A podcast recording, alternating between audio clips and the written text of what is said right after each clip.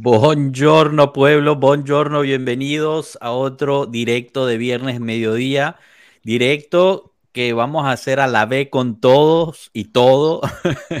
Nos vamos a tomar una, una semanita de vacaciones, así que bueno, este sería el final oficial de la segunda temporada de Pueblo Juve, eh, pero, pero no, se, no se preocupen, vamos a estar full con las redes, siempre manteniéndolos al tanto con la información. Hoy hablaremos justo de eso, ¿no? De, la, de este mes que ha vivido el calcio eh, comparado con, con, el resto del mundo, las novedades que haya sobre el calcio mercato y, y bueno, vamos a ver qué nos tiene guardado Mr. Alave. Cominchamos.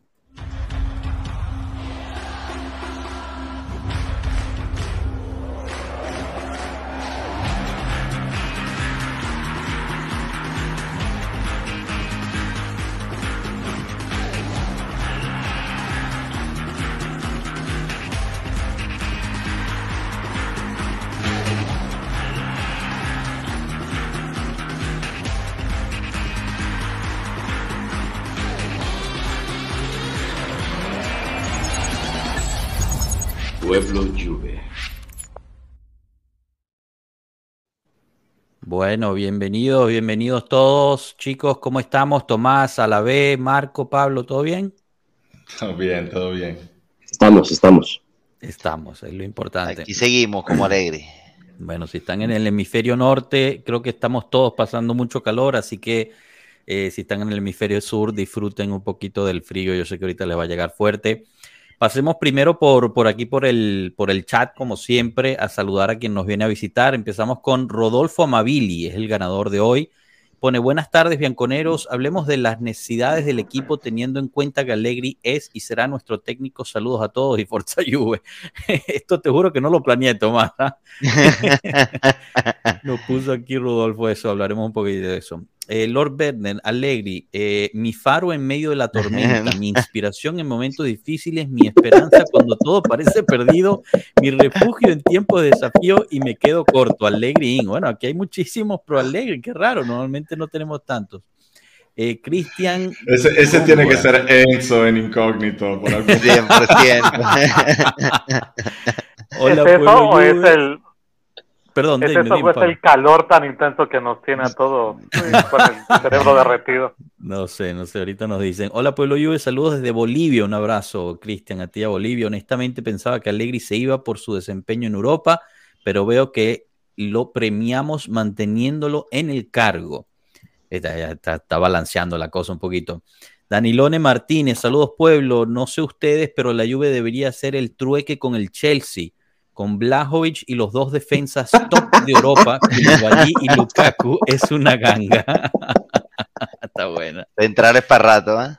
Boli, saludos pueblo en breve de campamento, objetivo Croacia Bianconera, grande Poli desde, desde su campamento de verano que está llevando ahorita, nos sigue un top. Eh, Porcelanas Dofus, ¿quién es Allegri? Para los ciegos es la luz, para los hambrientos es pan, para los enfermos es la cura, para el prisionero es libertad, para el solitario es compañero, para el viajero es el camino. ¿No será que, lo que empezó Tomás el martes de, la psicología inversa ha tomado un poquito de vuelo aquí? A ver, Lord Berner, Alegri es mi pastor y nada me faltará. Luis Vallejo, saludos Forza Juve, gracias por estar. Luis Vallejo, Carlos Biondi, se viene la trilogía de Allegri y las pesadillas. Estamos eh, Johan Alexandro Javi, Forza Roma, metido aquí también, un infiltrado. Este viene por parte de, la cooperación que estamos haciendo con Zona Bianconera en Facebook, así que si están en Facebook, pasen por ahí. Y bueno, si están en el resto de las redes, pues vénganse a Pueblo Juve, suscríbanse, eh, ya que pues podrían ver los directos también y los videos después de que salen los directos. Rey Duarte, final de temporada, una temporada difícil y para, el, y para el olvido. Sin duda, lo mejor de todo es haber conocido a Pueblo Juve, la mejor comunidad de juventinos. Bueno, espectacular este comentario de Rey, muchísimas gracias. Y bueno, aprovecho para agradecerles a todos ustedes de haber venido a esta comunidad y, y hacerla lo que es. Siempre decimos que pues al final esto es simplemente una plataforma y son ustedes los que hacen que Pueblo Juve sea lo que es. Así que muchísimas gracias por venir. Eh, y, bueno, ya para, antes de empezar con ustedes, Adriano, chao Pueblo, trabajando y escuchando Pueblo Juve México eh, fuera Coca y Mancini, no sirven de nada.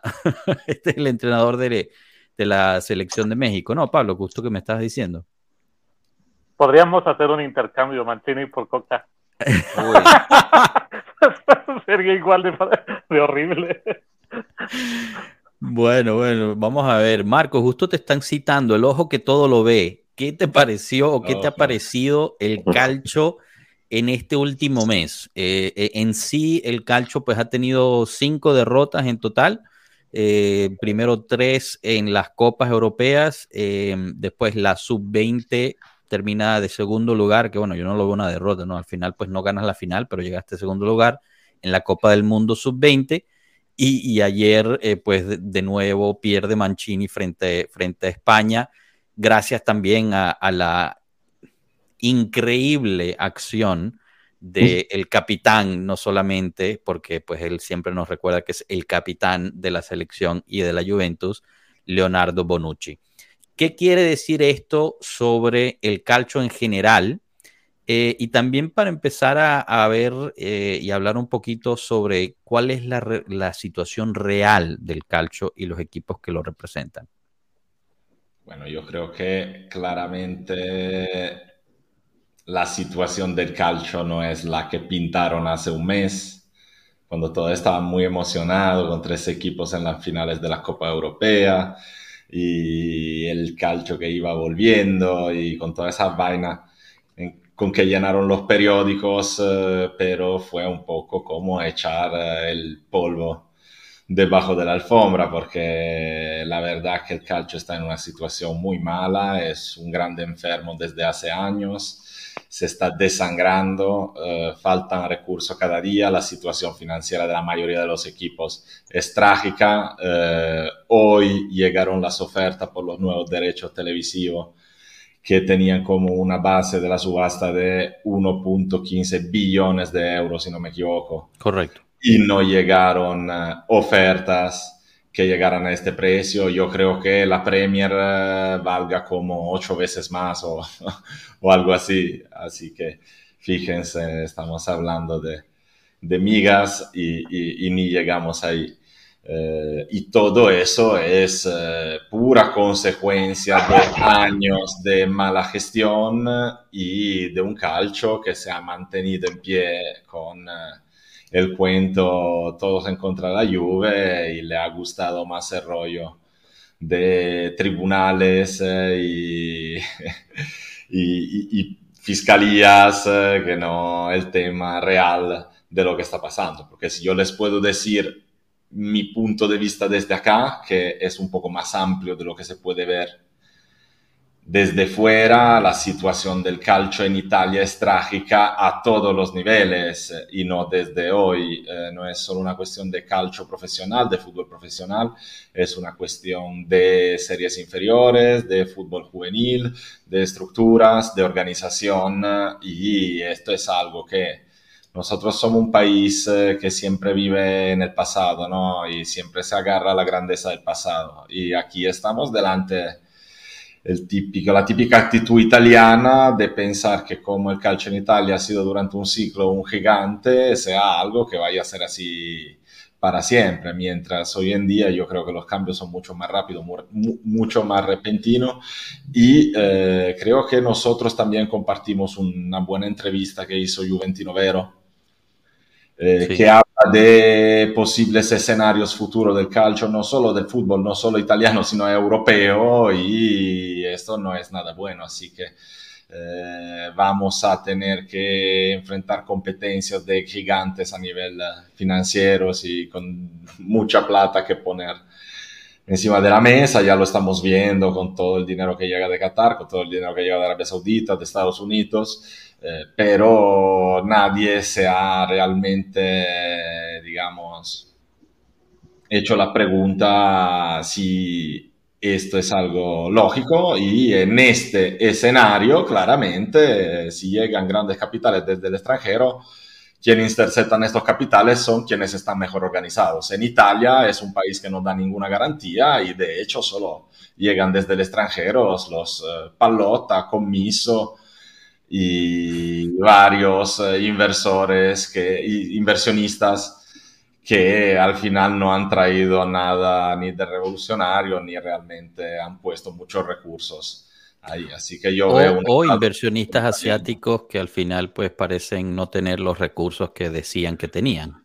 Ah, bueno, claramente, eso ha sido, ha sido parte de todo el circo y yo estoy muy crítico con eso porque si te das cuenta, cuando hay un cambio de propiedad en la Premier League, por ejemplo, hay una liga muy fuerte y una liga que defiende su patrimonio, así que no le permiten a cualquiera de comprar un equipo de la Premier League. Yo me acuerdo hace unos años cuando Cellino, el expresidente de Cagliari, ahora presidente de Brescia, que ha tenido Cagliari en guerra y ahora Brescia en guerra para que se fuera, cuando se compró el Leeds, él lo compró y en unos meses lo echaron porque no daba la, suficiente garantía de seriedad, de solidez económica.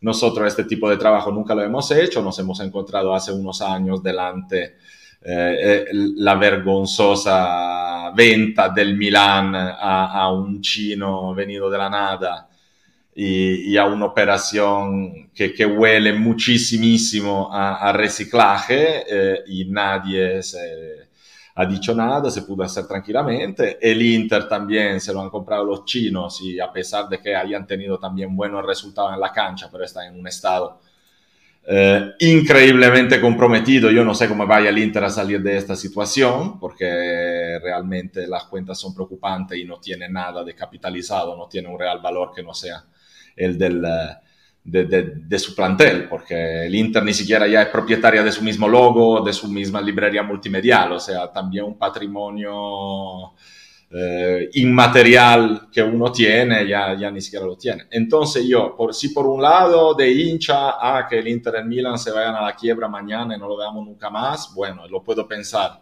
Pero si lo, veo, se lo pienso fríamente como sistema fútbol, es una vergüenza que dos claro. de los tres gigantes de Italia hayan podido pasar a través de venta hecha por el estilo sin que nadie hiciera nada y sin que, que nadie pidiera cierta garantía para poder estar cierto que ciertos equipos, que son al final la riqueza del fútbol italiano, pudiesen seguir siendo la riqueza del fútbol italiano. Eso no pasa, a nadie le importa, es una pandilla de gente que se hace cada uno su interés y estamos ahí con una liga en que mandan los de Laurentiis, Cairo y, y este tipo de gente y durante años hemos tenido inclusive la Juve sin representancia en la liga, así que imagínense cuál podía ser el futuro del fútbol italiano y ahí hemos llegado.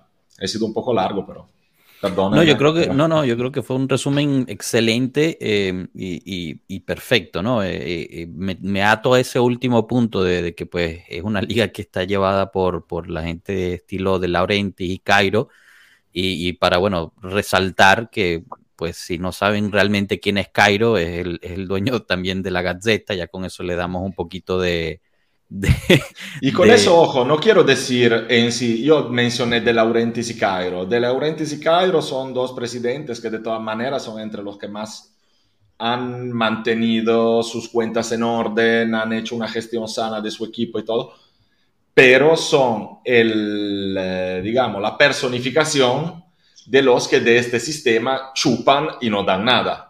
Porque en todos estos años, Cairo y De Laurentiis son dos entre los presidentes que más, más han recibido por ventas de jugadores, eh, básicamente por venta de jugadores, pero no han hecho nunca inversiones, nunca. Acá en Turín estamos acá con Cairo, que, que ha sido, que, que, que le, compró el Toro para un euro, compró Gazzetta y Corriere dello Sport para un euro, compró la Sette, que es una televisión nacional, para un euro, y está ahí esperando a que le regalen el estadio, no quiere invertir ni un euro para hacerlo. Tienen el, el estadio acá, el Philadelphia, el estadio histórico del Grande Torino, que eh, lo tuvieron que derrumbar, lo quisieron reconstruir, para reconstruirlo lo tuvo que pagar el, el ayuntamiento de Turín, la región, y Cairo puso, no sé si, un millón de euros simbólico.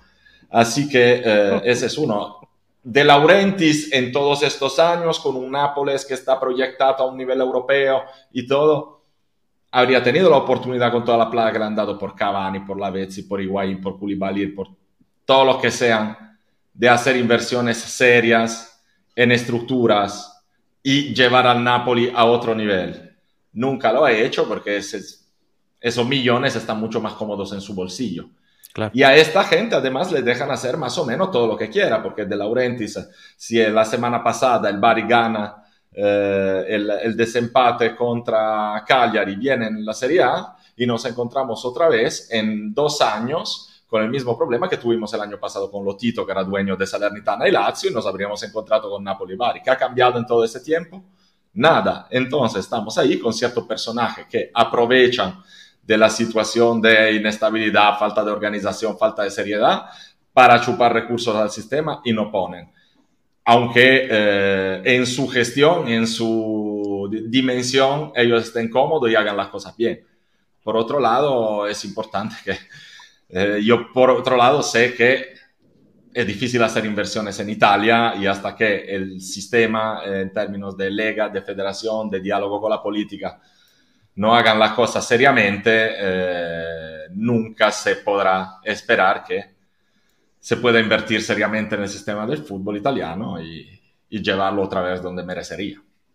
En efecto. Sí, porque aparte yo creo que es un tema que los mismos inversionistas se dan cuenta, claro. ¿sabes? O sea, al, al, momento de analizar cómo está gestionado el torneo, cómo está gestionado hacia el, hacia el interno todo el sistema del calcio, pues los mismos inversionistas serios no se van a atrever a meter su dinero aquí. ¿no? Entonces, normal.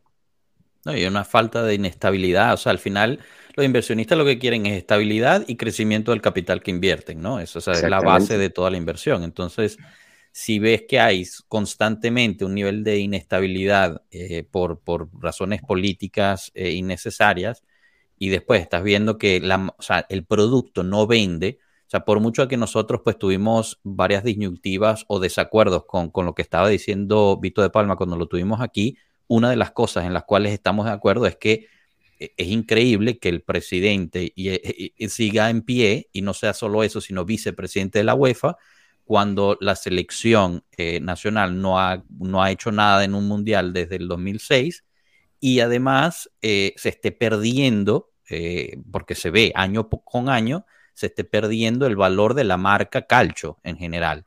Por Pero ese fue, el premio, que... ese fue el premio de la persecución a la Juventus. Lo sé, ¿sabes? lo sé. Eh, o sea, eso creo que lo sabemos pero, todos, pero, pero es, o sea, al final del día. Pero en, siendo... en, otras federaciones no ha podido ocurrir eso. Exacto. No, o sea, por mucho que eh, en España Tebas eh, esté en guerra con el Madrid y todo lo que tú quieras, pero ellos en su casa no dejan que llegue el UEFA y le destroce a su digamos, capital más importante.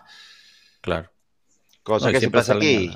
Y eso es Dime. parte de lo que forma la, la, incertidumbre, ¿no? De que estás nombrando a la hora de los inversores, cuando ni siquiera tienes definido tu reglamento, cómo aplicarlo, etcétera, sino todo lo trabajas sobre la marcha y estás golpeando al que básicamente es el que te trae el dinero. Eh, ¿Quién va a querer tú. meter un duro ahí? Deja claro. tú eso, o sea, hay un reglamento, pero ¿respetan el reglamento? No. O sea, aunque existe el reglamento, al final de cuentas terminan juzgando equipos por justicia eh, deportiva, cuando realmente no estamos violando ni infringiendo ninguna ley, al contrario, estamos apegados al reglamento, pero simple y sencillamente porque se les hincha un huevo, pues entonces normal perseguir a un equipo por deslealtad deportiva, porque sí, y entonces, ¿qué garantías le puede dar un inversionista que sí exista un manual y luego termina la temporada, se legisla una nueva ley delante de la, del Consejo Deportivo que es totalmente opuesta a todo lo que acaba de pasar. Entonces... Pero el ministro del Deporte sí, dijo que no, a él le gustó cómo funcionó. Es evidente que funcionó la justicia deportiva. Lo dijo, ¿eh? a Bodi, el, ministro el... del Deporte italiano, del gobierno Meloni. Después de que había pasado un año diciendo que había que reestructurar, ¿no? Eso. Perdón, Pablo, ibas a añadir algo. Y el colmo de esto es que, tema parte de las leyes que vayan a poner, es la incertidumbre, que es de la que se habla en cuanto a la inversión, se respalda en la incertidumbre de que pueda ocurrir esto año tras año tras año, como ha venido ocurriendo todo el tiempo, ¿no? Eso. En efecto. Vale Pero, más la pena para un inversionista poner los real, eh, el dinero en la Premier, que aquí estaba, justamente lo estaba buscando cuando lo nombró Marco, y la Premier está en derechos nada más televisivos en 3.5 mil millones de, de, euros y nosotros estamos alrededor de mil por año. Eh, aquí la oferta me parece que fuese por tres años. Ah, bueno, esto es el paquete, el paquete nacional según footballtransfer.com. No sé si será. No sé, no tengo controlado el, eh, el, tema de la Premier, pero si no me equivoco, no querría, no querría decir. Los paquetes negociadores. Pero la oferta hoy era para los próximos tres años. Tres años, era un contrato de tres años, del 2024 al 2027, 2024 al 2027, y no llegó a lo que ellos esperaban. Em, otra de las cosas... Ah, tres años también, tres años también. Ah, tres años, ok. Lo que sí, sabemos, que, que, eso, o sea, fue publicado ya, es que los derechos, eh, los, perdón, los ingresos que recibieron los equipos por los derechos de imagen del año pasado, o sea, de esta temporada que acaba de terminar, el Inter fue el que más recibió con 83, me parece. 87 fue, perdón, 87, tienes razón. La Juventus termina de cuarto con 78 eh, y la Roma y el Napoli ambos recibieron 80, si mal no. No, el Milan y el Napoli ambos recibieron 80. O sea, ni siquiera ganando el Scudetto, el Napoli termina recibiendo los, eh, más por la cuestión final Champions League. Pero, pero bueno, al final eso lo comparas con lo que recibió el último lugar de la Premier el año pasado, porque obviamente este año todavía no se han publicado las de, las de la Premier League, pero en la Liga 21-22 y, fue el Norwich City que recibió 112 millones de euros. El último lugar, o sea, el último lugar recibió casi 30 millones más, más de 30 millones, sí, no, casi 30 millones más que el que más recibió en la liga italiana que ni siquiera terminó de campeón. O sea, si lo comparas contra quien terminó de campeón, recibió más de 30 millones. Es realmente eh, increíble y pues sí, Calcio is back, ¿no? Tanto que lo vendían y al final, pues, ahora, si me permiten la payasada, la payasada final sobre todo eso, es que he visto que el año que viene la Lega Serie A cambia nombre en Lega Serie A Made in Italy. No me, en serio, eso, eso, es bueno, Marco. Es coherente, es, bastante coherente con los resultados que estamos teniendo. Es, bastante coherente con lo que es realmente Italia en este momento, ¿no? Entonces, pero yo, yo es algo que escondería. Es oficial, Marco, yo no sé, eso es oficial que va a ser. Me parece que sí. Dios mío, de verdad. Esa no me la sabía. Wow. Increíble de verdad. Em, pero bueno, eh, ahorita hay que ver también qué va a pasar en el europeo. Hay, dos competencias internacionales más a las cuales pues eh, Italia se va a ver em, involucrada. Una es el europeo sub-21 de los Azzurrini, eh, en donde está Fabio Miretti y mm, Está Robella también, me parece que fue convocado, y Cambiaso, que fueron convocados por parte de la Juventus, bueno, jugadores que son eh, la Juventus dueño de ellos. Y está el Mundial Femenino, en el cual pues hay muchísimas juventinas eh, convocadas. Eh, y bueno, esperemos den mejor cara ahí. Obviamente aquí lo interesante... Sí, la Sí, no, seguro. Es que lo, bueno, no sé, porque a mí la, directora técnica de la, de la Nacional no me convence. pero lo interesante es también ver esa, ese contraste entre el proyecto femenino en Italia y cómo está funcionando el calcio masculino. De alguna forma, todavía no se ha terminado, bueno, afortunadamente no se ha terminado de, mm, contaminar la parte femenina, ¿no? Porque ahí sí se está invirtiendo, se están haciendo ciertas, ciertas movidas, eh, está empezando a llegar más jugadores, jugadores internacionales importantes. Eh, en Europa se está empezando a hacer mejor, no es solamente la Juve ya, este año vimos que la Roma por fin ganó el Scudetto eh, y, la misma selección empieza a tener un poquito más de diversidad y mejora. Pero claro, sigue siendo dentro de la estructura de la ficha, entonces uno de los temores es que pues se empiece a contaminar ese lado también. Pablo, no sé si tengas algo, alguna opinión sobre ello. Yo tengo una muy mala espina con lo que va a pasar con Italia en el Mundial Femenil. Por una decisión, eh, hablamos eh, tú y yo y Fiore eh, en un canal privadito que tenemos ahí para hablar de fútbol femenil, por una decisión que tomaron que a vista de... Me van a entender todos los que vean fútbol masculino. Ah, termina el campeonato y todavía falta ganar la Roma que todavía falta eh, el partido de Copa, que si no me equivoco, tardó dos semanas en llegar. Eh, no sé si estoy eh, mintiendo. Gracias.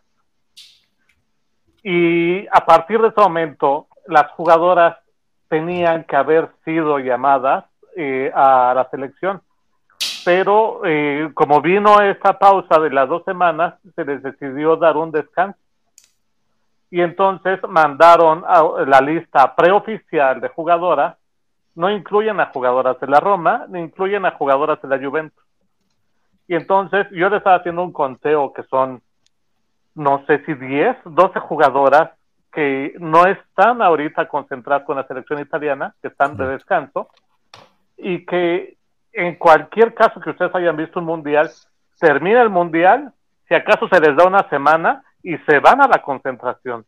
No puedes decir a dos semanas o a diez días de que ya vaya a empezar el mundial, vénganse Boatín, vénganse Bonancea y vamos a sacar a X, Z y W jugadora que estaban aquí.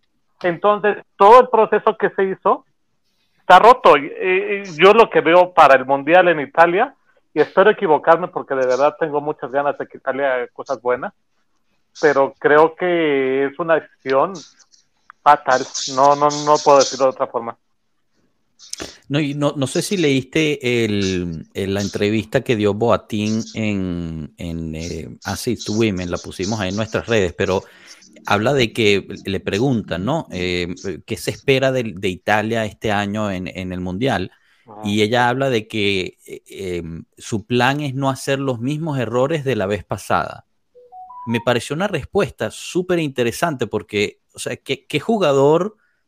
Te, te, explico un poquito de la mentalidad de, de los jugadores también, que ellas se sienten eh, incierta sobre lo que está pasando en ese aspecto, porque tú cuando vas a un mundial, tú dices, bueno, ah, vamos a hacer lo mejor para poder pasar a la siguiente ronda o, tratar de ganar el grupo, eh, la meta siempre es tratar de llegar a la final y tal. La respuesta fue sumamente eh, negativa en mi punto de vista, ¿no? En, vamos a tratar de no hacer los mismos errores de la vez pasada. A mí, perdona, acá no ibas a decir algo. No. A mí no me gustó la respuesta porque, eh, como, según recuerdo, a ver si, si tú tienes mejor memoria que yo, porque a mí estas cosas se me van muy fácil. El mundial pasado no perdimos, bueno, perdimos, ¿eh? no perdieron en octavos de final con España 2 a 0. Sí, me parece, no recuerdo el marcador, pero seguro perdimos eh, contra España, sí. Eh, yo creo que fue un partido ese que era esperable que, España te ganara. Pero eh, donde veo lo que dice Boa eh, es que no tienen por qué dar por sentado nada ni ponerse. No es estas palabras, se me olvida la palabra, la palabra que ella utilizó, pero era de no da, no creerse más de lo que, de lo que eh, son, ¿no? Y eso sí lo veo que les ocurrió con el partido contra Brasil, si no me equivoco, fue uno, y eh, los otros dos los habían ganado, pero esa las puse en una posición de ir de segundas en la tabla en vez de ir de primera. Eh, yo creo que el Mundial de Italia del pasado fue un Mundial dignísimo. No habían ido por más de 20 años. Eh, hicieron un Mundial de verdad, a mi gusto, eh, no se le podía pedir más. Pero las condiciones ahora han cambiado. El fútbol que, que estamos viendo en el Mundial pasado era sí España, sí Inglaterra, sí Francia, pero por ahora se te pone por ahí un eh, país como, eh, no sé, Argentina, o se te pone un país como Colombia, o un país como Canadá, y no puedes dar esos pasos en falso con, con como lo veo yo que están haciendo las seleccionadas, las, las dirigentes en la selección italiana.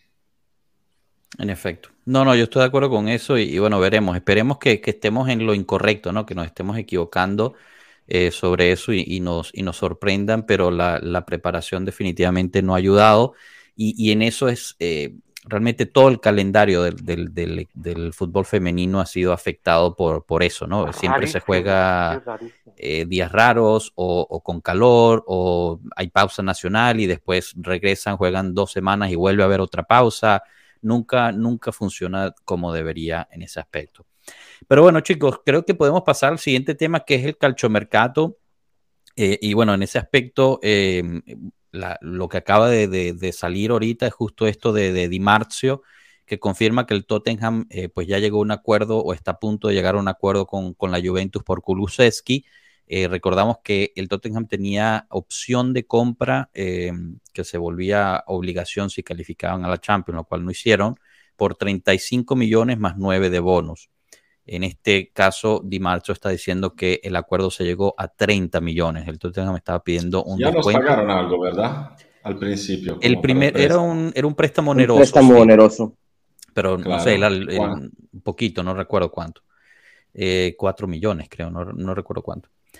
Eh, bueno, pero al final, pues Kulusevski no, no, se, no regresaría si, si esto termina siendo confirmado por la Juventus y, termina yendo a, al Tottenham. Esos 30 millones vienen muy bien porque, como hemos estado reportando, pues la Juventus tiene que estar generando bastante caja en ese aspecto.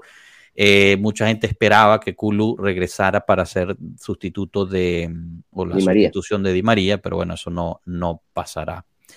Eh, pero que Lord Bender se, ríe de mí. Poquito, dice el Capi, eh, préstamelos. Bueno, claro, es poquito para, para, un equipo de fútbol, obviamente.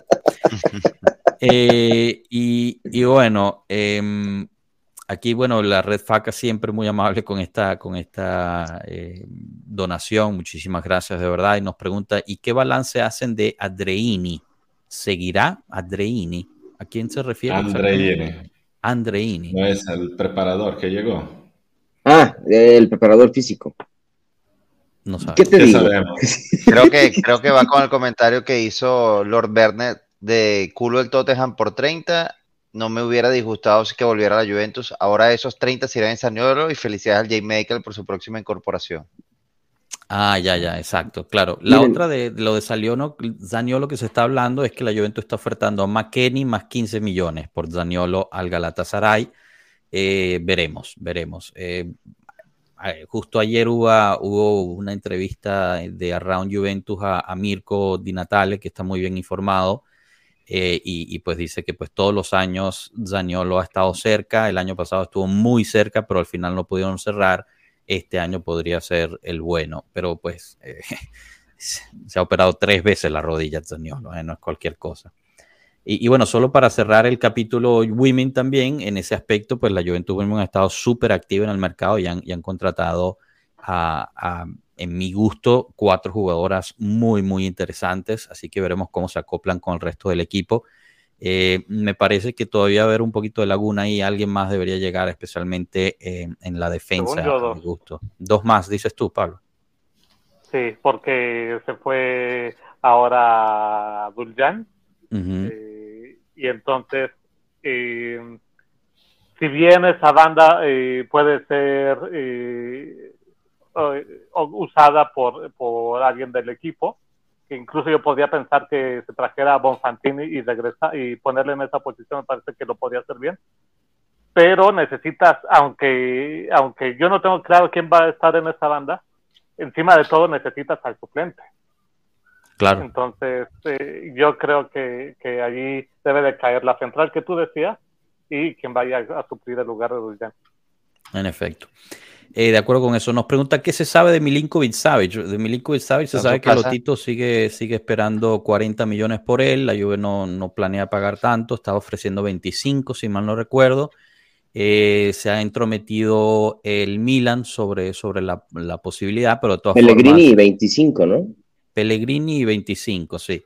Eh, pero bueno, el Pellegrini dicen que lo evaluamos en, en 12, una cosa así. O sea, no es nada. Pellegrini no vale nada. Vamos a ser sinceros. No ha jugado, no ha jugado en año y medio. No, Oye, después de todo este año que ha ocurrido, no me hables de evaluaciones de jugadores. Claro, claro, no, no, no, no. no. Uy, no vaya a ser que la FIA esté escuchando esto y como nos llamamos Pueblo Juve y buscan, ¿no? 35 minutos menos. En, el, nuevo, el, nuevo, el nuevo recurso legal va a salir cifras basadas en live de Pueblo Juve. Exacto. Sería el colmo. Sería el colmo, pero bueno. Eh, mira, de las cosas, de las cosas interesantes que he escuchado, no tanto como eh, de llegadas y tal, sino de que queremos hacer un banco de 140 millones para reconstrucción. A mí me Entonces, da perdón, antes, disculpa que te interrumpa. Empezaron diciendo que el banco era 90. Después subió a 100, 110, 120. Ayer salió 140. Vamos a ver pasado mañana si llegamos a 160. Perdón. Y va a sonar todo, pues, que vamos a vender toda la plantilla también. Es, que es, una, es que es una especulación porque, como dice Tato, ¿no? En nuestro chat interno, dice Tato, esto es solamente una evidencia de que nadie sabe nada. o sea, de, que, de que todo, hasta inclusive dentro de la continaza, debe de haber muchísima confusión en cuestión quién va, quién queda, quién hace, quién no viene. ¿Cómo urge un director deportivo, con todo respeto a Mana?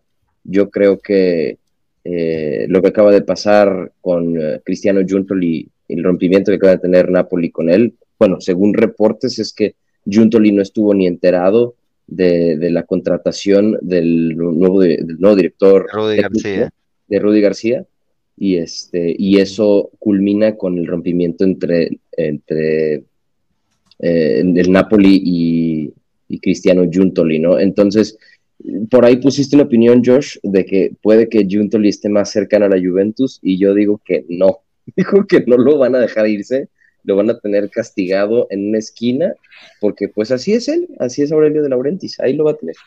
Bueno, bueno un año cobrando sin hacer nada no está mal, ¿no? Bueno. No, bueno, no sé si esté todo un año. Muchos, muchos dicen que, sería parecido a lo que pasó con Sarri al Chelsea, que eh, De mm. Laurentiis no lo soltó sino hasta julio. Eh, no lo sé, veremos, veremos. Por ahora, Manna está haciendo el trabajo. Eh, yo, sinceramente, no lo conozco tan bien y quizás aquí Marco nos puede ayudar, pero ha hecho un muy buen trabajo con la Next Gen.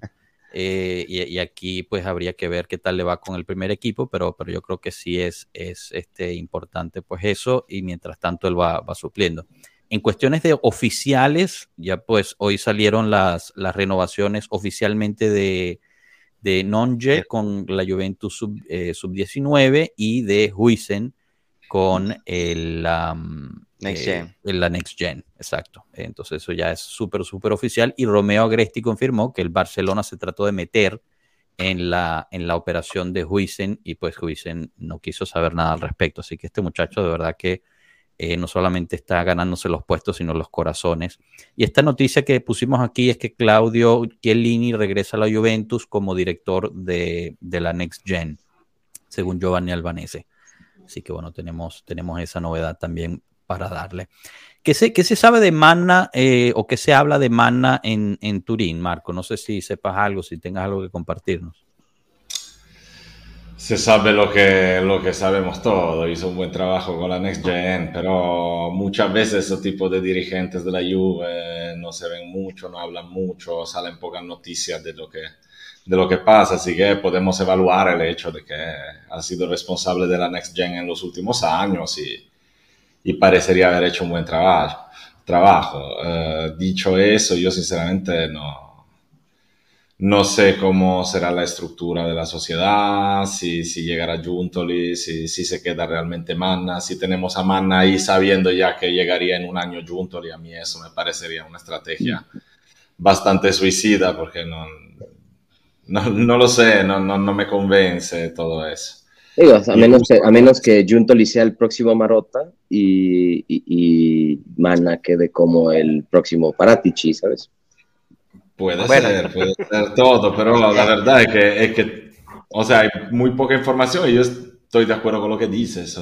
Yo creo que en este momento también viendo todo tipo de información que sale, muchas contradictorias, eh, yo creo que ahí mismo haya tanta confusión que inclusive puedan salir uh, como noticias, opiniones que se filtran desde lo que pasa adentro, pero tampoco adentro tengan las ideas muy claras. Y eso también hace que todo lo que se dice sobre el mercado, sabe que a mí no me, no me apasiona mucho porque al final, o sea, eso es puro entretenimiento, seguramente hay muchas cosas que pasan. En la vida real, digamos, realmente un una negociación para un jugador puede durar mucho, puede durar poco, puede cambiar 50 veces el escenario, así que podrían decir todo la verdad y no pasar nada de lo que dicen. Eh, así que yo estoy esperando, no, no sé nada de, de Manna en sí, he oído muchas veces en estos años a Gresti decir que Manna está muy bien considerado el entrenador de la Juve porque hizo un trabajo excelente Manna tiene, me parece, 36 años, 37, algo así, no tiene ni 40 sí, es bastante joven. Así que, no sé, veremos. Total, a mí me parece que más bien en ese mercado y, por lo que estamos viendo también, todo, como siempre, dependa de cómo se vende. Porque llegar, que sean 90, que sean 120, yo creo que no haga la diferencia es que seguramente hay que dar un recorte a los costos importante y generar unos ingresos de alguna forma vendiendo jugadores y estamos llenos de jugadores que venden. Lo cual eh, me lleva, me lleva, estoy a punto de lanzar en YouTube eh, un poll eh, donde estoy poniendo, si tuviera que suceder, ¿qué debería hacer la Juventus? ¿Vender a Blajovic, vender a Chiesa, vender a Bremer o vender a todos a la verga? Ahí está la. Todos a la verga. No, pero, pero justo ¿Todos lo que te los van a vender a ti entonces? y lo que.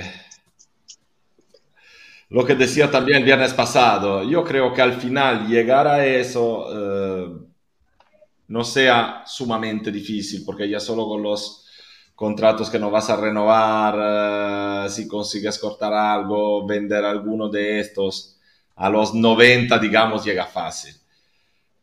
Hay que, hay que ver cuáles son las condiciones del mercado. Yo creo que si se venden bien los jugadores, no está dicho tampoco que tengamos que vender a Vlaovic o a Chiesa o a Bremer, al que sea.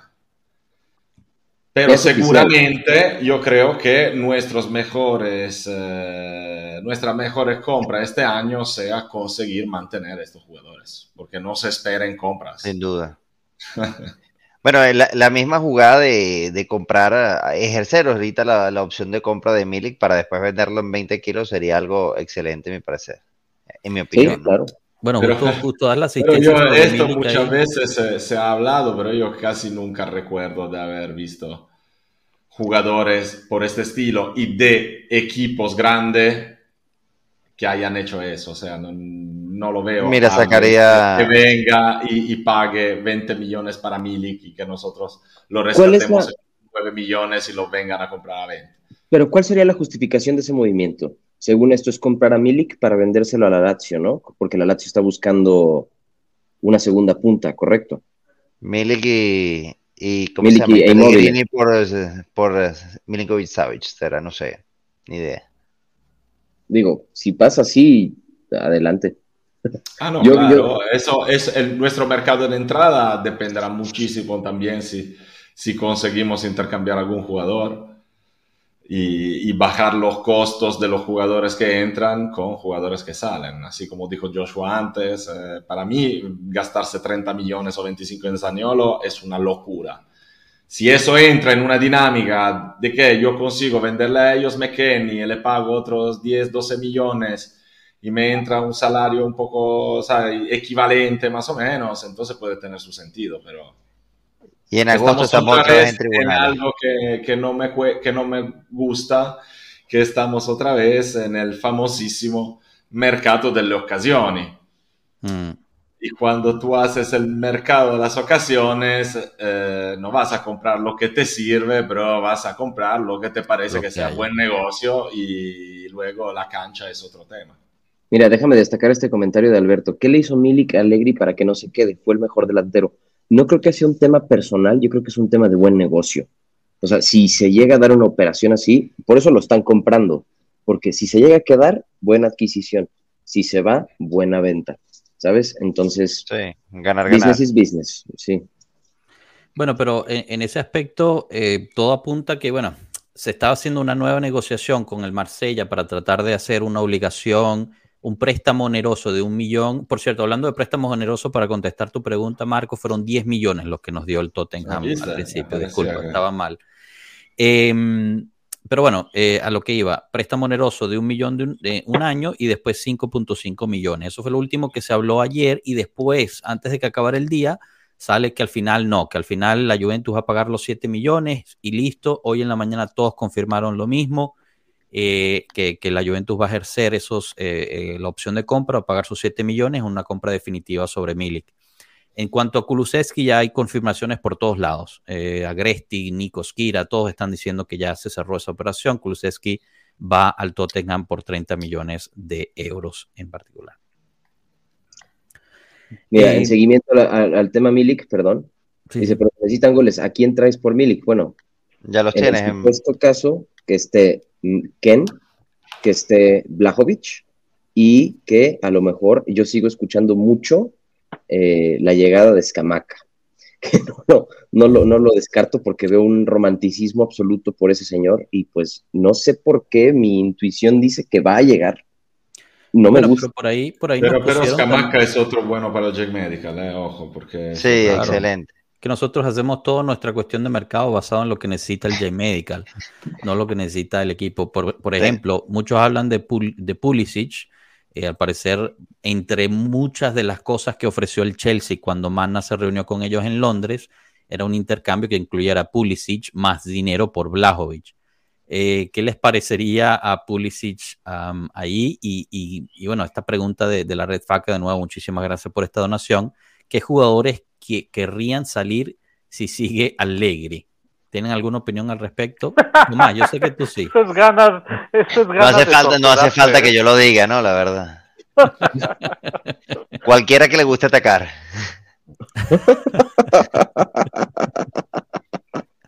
No sé. No sé, yo no sé si sea real, no sé si sea humo. Yo tengo la idea que, y Tato me critica mucho, pero yo sí creo que hay problemas ahí de, de relaciones entre jugadores y técnicos, pero no sé, puede ser humo, puede ser que todo lo que está reportando la Gaceta de, lo de Chiesa también es humo, pero yo fui muy firme en, algo que opiné igual en el chat respecto a lo de Chiesa, y es, a mí se me hace muy desleal la forma en la que está manejando las cosas el jugador. Si es real que está pidiendo un aumento de 8 millones, se me hace muy desleal a un club que se tardó un año en regresarlo que inclusive le apostó en un documental, que, que todo el tiempo y todo gira en torno a un proyecto el cual todos tenían la fe que fuera quiesa, se le da las siete, eh, se le da la oportunidad de poder encarar el proyecto y de ser la bandera de la Juventus, inclusive sabiendo las limitaciones que regresar de una, de una lesión como la que tuvo implican, ¿no? O sea, el tiempo que puede llevar recuperarlo al 100%. A Del Piero le tuvimos paciencia un año y todo el mundo tenía la misma expectativa con dos años y la gente tenía la, misma paciencia con Chiesa y que el jugador no se quiera dar cuenta de eso, a mí en lo particular se me hace pues muy desleal, pues. O sea, entiendo lo que me dicen todos de que, bueno, pero es que, ¿cómo vas a sacar a Chiesa? ¿Cómo puedes decir eso de Chiesa? Digo, pues, ¿por qué? Pues porque no puede ser que un jugador al cual el, club le está dando todo el amor y toda la posición, no le dé esa posición al club. Por Siempre he puesto que todo eso que se dice no sea la porquería de la O sea, yo no estaría especulando tanto sobre eso. Cano, ¿qué más nos da? ¿Qué sabemos nosotros? Ahí puede ser eh, tu amiga Fabiana que llama a la gente de Chiesa y le dice pero tú qué piensas que va a ganar Chiesa en los próximos años? Y él le dice, para el jugador que es, por lo menos 8 millones por año. Y ella ya saca que Chiesa para renovar quiere 8 millones por año, le viene bien publicarlo en la Gaceta. Y, todos ahí, ah, porque Fabiana de la Valle acertó una vez sobre Vlaovic, estamos todos ahí. Digo ella por decir cualquier periodista. O sea, hay, hay muchísimo humo ahora, hay que llenar periódicos, eh, se monta eso una polémica con, con Chiesa y tienen una semana de cosas de las que hablar y igual no pasó absolutamente nada, se agarran sobre un fondo de verdad que puede ser cualquier vaina. Así que yo no estaría ahí hablando de No, no, no, yo no, no, me refiero tanto a lo que los comentarios de la Gaceta, yo me estoy refiriendo a lo que... Pero esos son ellos que salieron con esto, ¿eh? Solo la Gaceta salió con esto, ¿eh? no es que haya salido otro. Lo de los 8 millones es una especulación totalmente, pero lo que sí dijo es lo que dijo saliendo del partido de Udine, en donde eh, él dice, del futuro no sé, yo ahorita estoy enfocado en Italia y después ya veremos. Eh, chinga tu madre, vete a la verga. Bueno, pero es que eso es normal. ¿En qué condiciones estamos? ¿En qué condiciones está la Juve? ¿En qué condiciones? No sabemos todavía si vamos a jugar en Europa. Estamos esperando a que el UEFA se levante una mañana y decida si jugamos o no. Es normal que un profesional, sobre todo uno como Chiesa, que ahora tiene 25, 26 años, o sea, son decisiones en su edad que, son importantes. Así que puede una, una pregunta sobre eso, eh, y he estado leyendo bastante. ¿Qué tanto, qué tanto tiene influencia o qué tanto le manejan la carrera los padres de Chiesa a Chiesa? Porque yo sé que, o sea, en particular, pues su papá obviamente fue jugador, tiene la experiencia de haber vivido ese mundo. nadie, nadie lo sabe porque Enrico Chiesa es muy, muy, muy discreto. Nadie lo ha oído hablar nunca de eh, su hijo. Eh, creo que rechaza entrevistas porque, o sea, sería cómodo para cualquiera hacerle la entrevista a Enrico Chiesa ahora que es su hijo. ¿eh? Pero aparte un par de veces, creo, cuando a lo mejor ganamos el europeo, cosas así, él siempre habló muy poco. Bueno, sí, el sabemos que de la Juventus nunca salió, Enrico. Eh, sabemos que de todas maneras, y eso lo, lo, habían declarado, que lo había declarado él mismo, que de todas maneras los consejos de su papá y todo son, han sido muy influentes siempre, que fue su papá decirle también que, que la aconsejaba irse a Juve, así que Sí, pero no, se sabe acá tampoco qué tan influencia el papá la carrera de, Federico Chiesa. Ok. Bueno, aquí viendo, viendo la encuesta que lanzó Cano, si tuviera que suceder, ¿qué debería hacer la Juventus? ¿Vender a Blajovic, vender a Chiesa, vender a Bremer, vender todos a la B? Va ganando vender a Blajovic por 44%. Eh, cerramos, ¿no? Cerramos ese, esa encuesta. Yo creo que ya de ahí ya no se movió cerrada. Viste, justo termina, termina en 43 Blajovic, deberían vender a Blajovic. En ese aspecto, ¿qué opinan? Eh, eh, Tomás, Pablo, me gustaría escuchar de ustedes. Blajovic no dio la talla, eh, muchos pues dicen, bueno, es culpa de Alegre y tal, el tipo de juego, pero, pero me gustaría su enfoque desde el punto de vista del jugador, ¿no? Con la cuestión lesiones, con la cuestión obviamente mental, Em, al final se queda Allegri, creo que ya está prácticamente confirmado. A Blajovic hay que esperarlo, puede funcionar con Allegri o no, eh, o aprovechamos y vendemos para hacer caja y, buscar otra cosa. Tomás, ¿tú? Bueno, o sea, yo ya de por sí yo ya tengo una opinión bastante sesgada, así que es un poco complicado. Pero, a ver, vamos a hacer, vamos a abordarlo desde una comparativa. Si estamos dándole otro año más Alegri, por más de que mi hipótesis sea que va a ser un año de transición y mientras llega Juntoli se arma un nuevo proyecto, etcétera, creo que cualquier jugador se merece más de año y medio de, pruebas. Sobre todo porque en los momentos importantes, donde se más se le criticó, a mí me parece que respondió. Por ejemplo, el, gol que hace contra el Sevilla se lo inventa de él con ayuda de uno de los eh, centrales del Sevilla, que son más malos que el hambre, se lo inventa él, lo hace él. Los goles contra el Villarreal toca un balón y es un gol el año pasado en, en, la, en los octavos de, final. Entonces, en esos momentos ha estado presente. Y bien o mal es nuestro mejor anotador, que eso no se lo quita a nadie, los goles que hace de tiro libre. Entonces, si no, mm, juzgarlo solamente por este año y medio, donde estuvo quejado por, eh, por pulvalgia, si no mal recuerdo, Sí. Me parece, bueno, matarlo. Me parece que es un jugador que tiene mucho más para dar y que con otro estilo de juego explotaría más, pero bueno. Si hay que sacrificar a uno, me imagino que es él por el gran mercado que tiene y una locura me parecería desprenderse de Bremer, inclusive más que, más que de Chiesa, sobre todo por la fragilidad que tenemos ahorita y a lo que jugamos, que es a meternos atrás. Entonces, que, en ese aspecto fue el, eh, fue el Tutosport el que ha salido que, podría haber una venta importante de, Bremer, ¿no? Pero sabes que yo creo, yo creo que, es especulativo eso de Bremer, porque pues sí, sería un, sería un, hombre mercado, pero yo no creo que Allegri, conociendo su, su estructura, cómo le gusta él armar sus equipos de atrás para adelante, permita que un jugador como Bremer salga. Lo bueno es que no va a este, salir Bonucci. Entonces tenemos central para rato. Lo que sí le acabo de leer eh, justamente es que, por ejemplo, el Bayern está por cerrar a Kim Min Jae. Entonces, Bremer va a empezar a sonar seguramente para el Manchester United también, que no entiendo para qué el Manchester vuelve a comprar otro central, compra uno todos los veranos a, no, va a empezar a sonar Bremer e intercambio con Maguire. Alguna más. Seguro, y, nosotros pagamos más, seguramente. Sí. Y en agosto nos investigan por eso. Pues, tremenda defensa el año que viene. Bonucci, Maguire y bueno, y Alexandro. Mira, Marco, eh, esta pregunta de Andy FM, ¿Bremer es un defensa de 50 millones? Uy.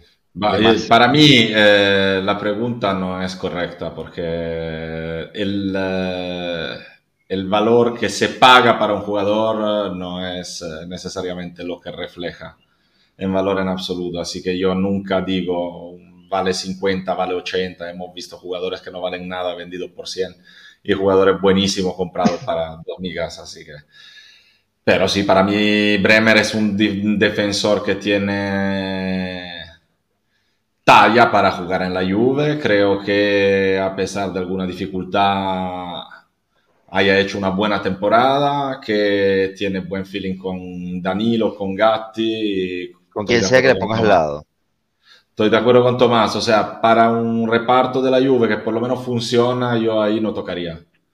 No tocaría nunca.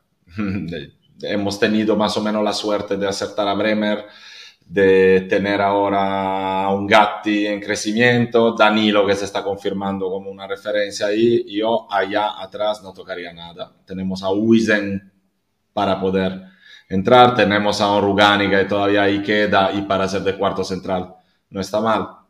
Yo no tocaría nada. no, no, considero, no considero el capitán porque yo creo que que por mucho que él diga, creo que haya llegado sería muy honesto de su parte aceptarlo, ir a buscarse su último contrato en Miami, en Los Ángeles, en Alilal. O que le paguen bien, que le paguen bien fuera de Italia. Que le paguen bien, que se vaya a hacer una experiencia fuera, que también le puede ayudar a lo mejor en un futuro, pero que sería un buen gesto también.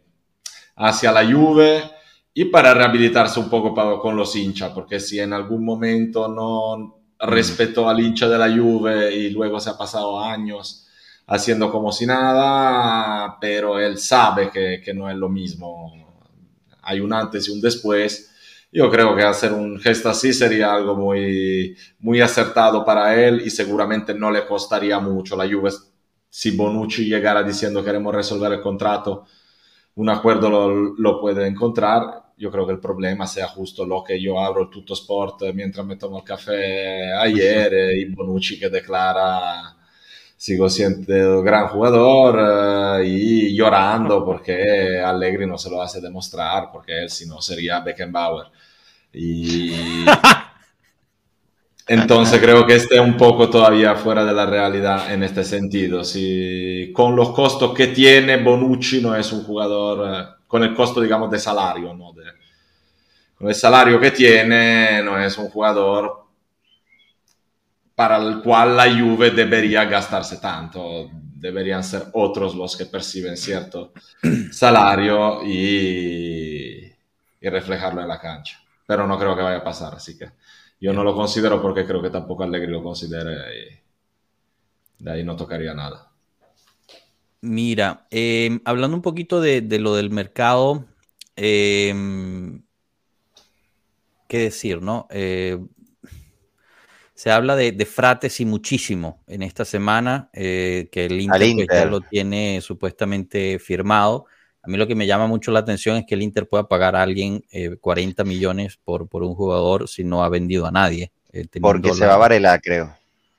Bueno, pero eso sigue siendo rumor, no sabemos ni a dónde se va. Lo que pasa es que mucho, mucho en el mercado tiene que ver con el timing y ahorita nuestro timing está mal. Yo no entiendo, eh, yo realmente no entiendo cómo el Inter tiene la capacidad, pero de alguna u otra forma si están cerrando contratos es porque ahí hay algo que tienen y es algo que nosotros como a lo mejor como empresa que cotiza, que tiene que ser un tanto más transparente con sus socios, no puede ejercer gastos así de la nada, ¿sabes? Aunque tenga banco tenga suficiente, porque antes creo que debe estar sustentada la, adquisición de los recursos para atraer nuevos fichajes.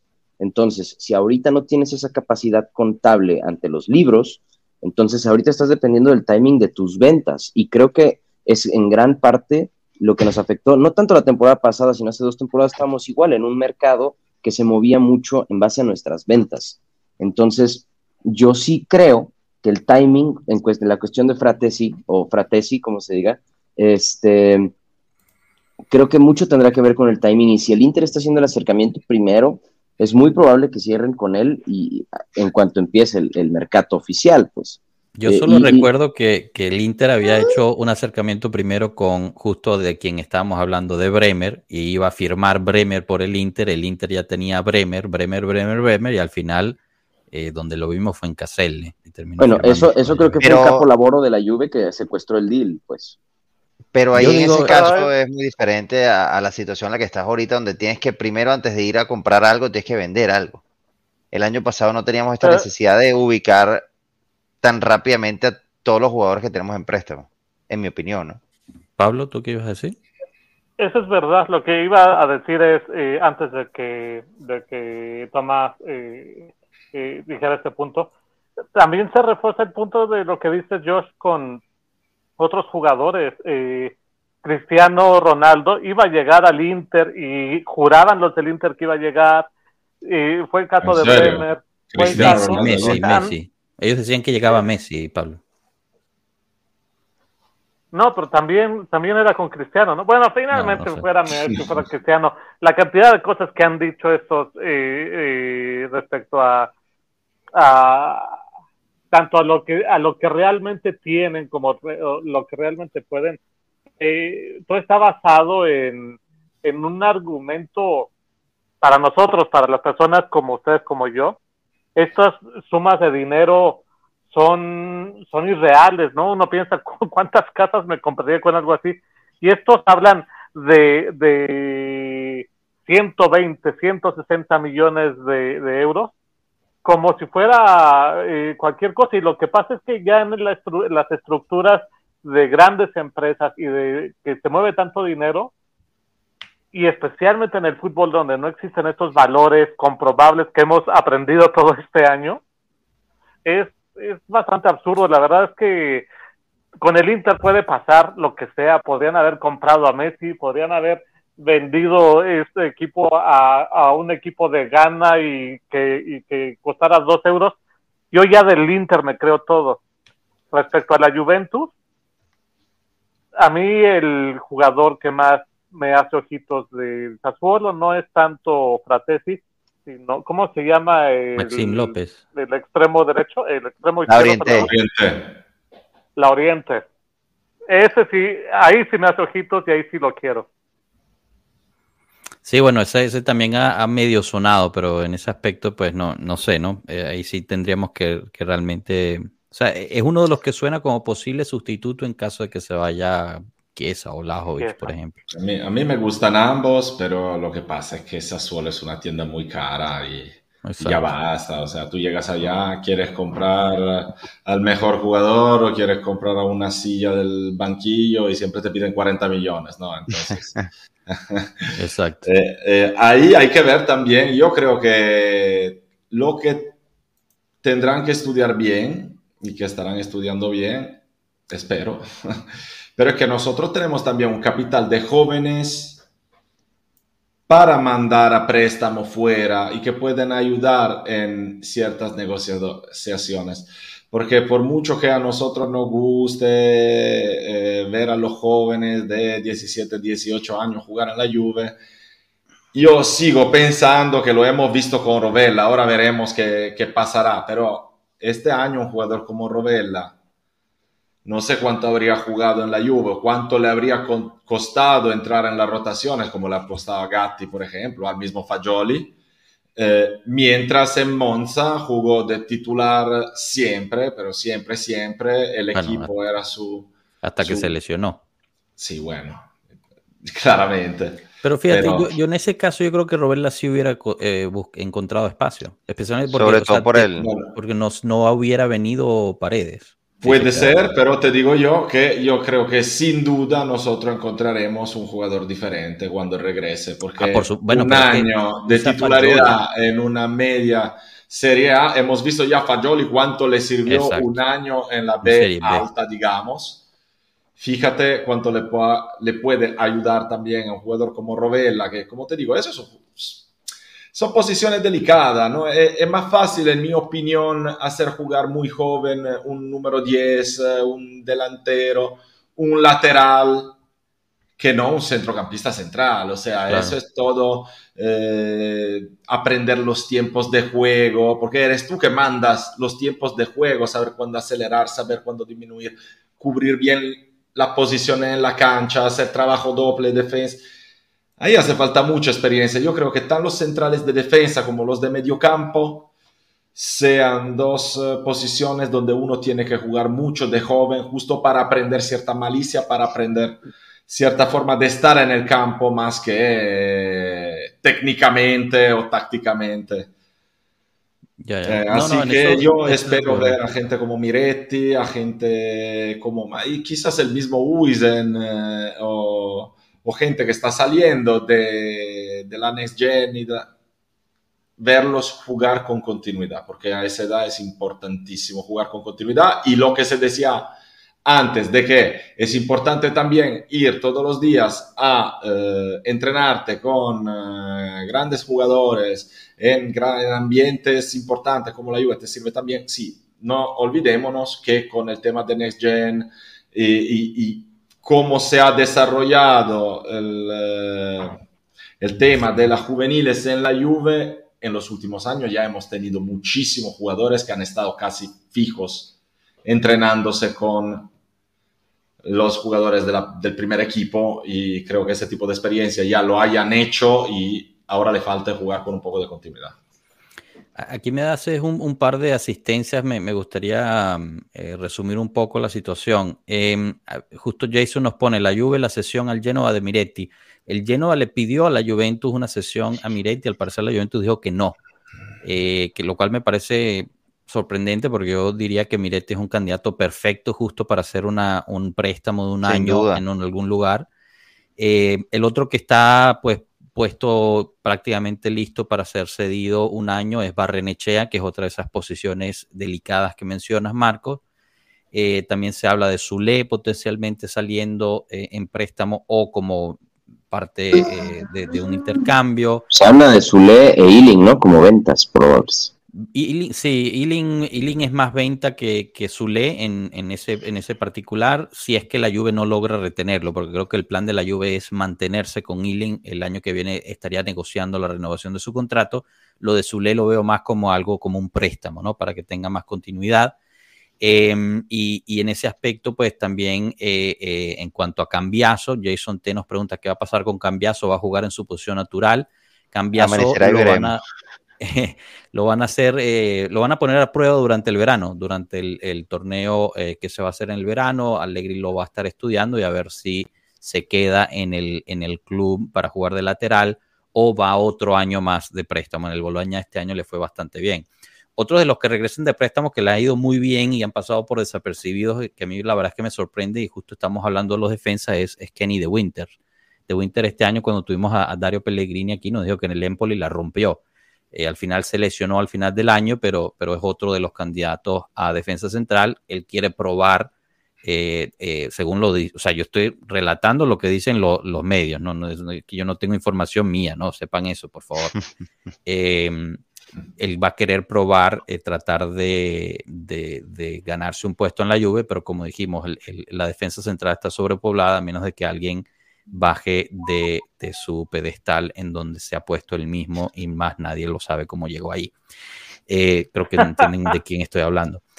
Eh, Lord Bender nos pone opiniones de Kenan Gildis. ¿Tendrá oportunidad de destacar en el primer equipo? Kenan Gildis el año que viene va a estar definitivamente en la Next Gen como, como equipo principal. Este año estuvo equipo principal en la Sub-19 y subía a la Next Gen. Entonces vamos a verlo haciendo cosas parecidas a lo que vimos, por ejemplo, Richie, eh, Dagraka, em, el mismo Huisen. Pero leí que va a hacer la gira de pretemporada con el primer equipo. Justo a eso iba. Va a hacer la gira de pretemporada con Nonje, que acaba de renovar, em, pero va a ser jugador de la Next Gen y de vez en cuando ser llamado para suplir o para llenar el, el... Entonces es muy posible que tenga un debut en el primer equipo la primera lesión de Zaniolo, eh, ya ahí va a estar. ya desde el día uno, no, no le pero, Oye, Tomaso Barbieri. Tomaso Barbieri es otro de esos, yo creo, candidatos que va a ser prestado. Eh, aquí Melo nos pone, eh, le voy, le doy mi opinión profesional cuando lo vea en Orlando. Abrazo, mi pueblo, un abrazo para ti. Eh, Tomaso Barbieri creo que es perfecto para ser prestado. Me gustaría que, que, estuviera más en el primer equipo, pero necesita continuidad, necesita construir un poco más de musculatura, en mi opinión.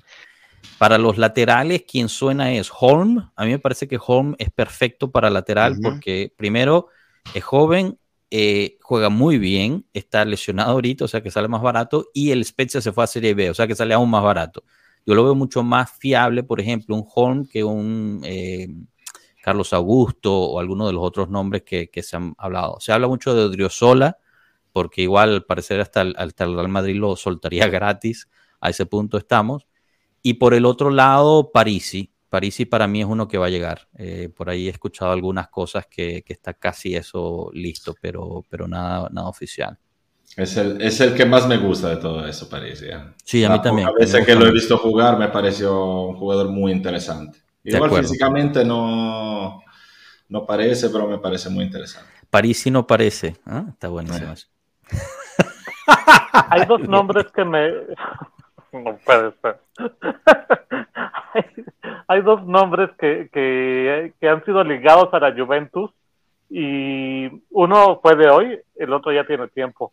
Eh, necesito que rescates mi alma, Josh, Marcos, eh, y me digan, lo de Lucas Vázquez no va a ser, ¿verdad?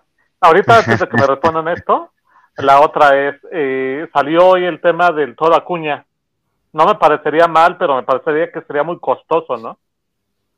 No sé, hablan de 7 millones para el Toro Acuña y que se lo están ofreciendo también al Toro que lo, quisiera. Así que es probable que llegue a Turín, pero para el otro lado.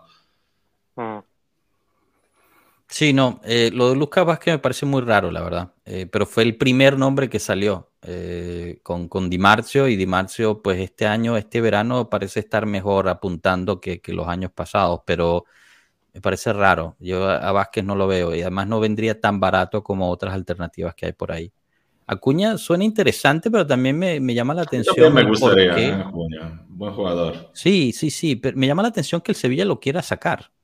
Esa parte también. No, le entendí el por qué. Porque no es que hizo un año malo, que será algo de necesitan hacer plata, pero ganaron la, la, Copa, están en la Europa League, perdón, en la Champions League.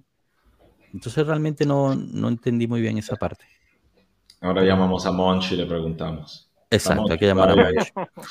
bueno, chicos, eh, creo que vamos cerrando, pero, pero eh, tenemos un anuncio. Hoy, como, como, hablamos, pues es la, el último episodio de, de Chao Pueblo, o sea, este, este segmento de la segunda temporada. Obviamente estaremos siempre al tanto con las redes en, en Twitter, Instagram, Telegram eh, WhatsApp, ahí tienen todos los enlaces en la descripción del video del audio.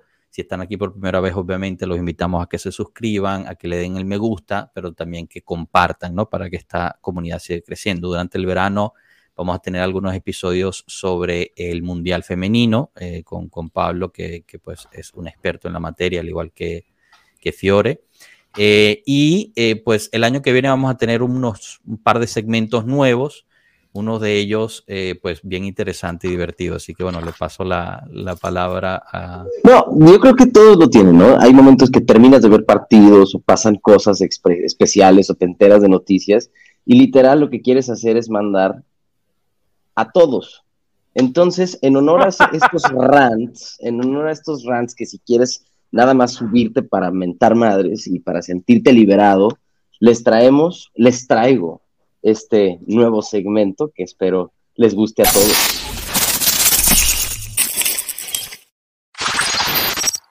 Así de sencillo. Entonces, vamos, va a ser un segmento específicamente para mentar madres, para estar enojados, para decirle a todo el mundo que se vaya a la verga y lo que quieran. Entonces, estamos cordialmente invitados cuando vayan a ser, generalmente van a ser grabados, pero ¿por qué no? Pensemos en hacer unos en vivo solamente para soltar furia. Entonces, esténse atentos a ALB. Buenísimo, Lo que faltaba, porque estamos todos tranquilos ahí, no tenemos muchas guerras entre nosotros, somos una hinchada bien unida. Y entonces, Todo el mundo sentía la necesidad de... Le dejo con este dato para, para, para, inflar un poquito la situación. La venta de Kulusevski, que bueno, sea prácticamente oficial hoy, generó una plusvalía para la Juventus de 20 millones de euros. Ahí le dejamos. chao, pueblo, que descansen. Chao, chao. ¿Empiezo, ¿empiezo ya? Ya.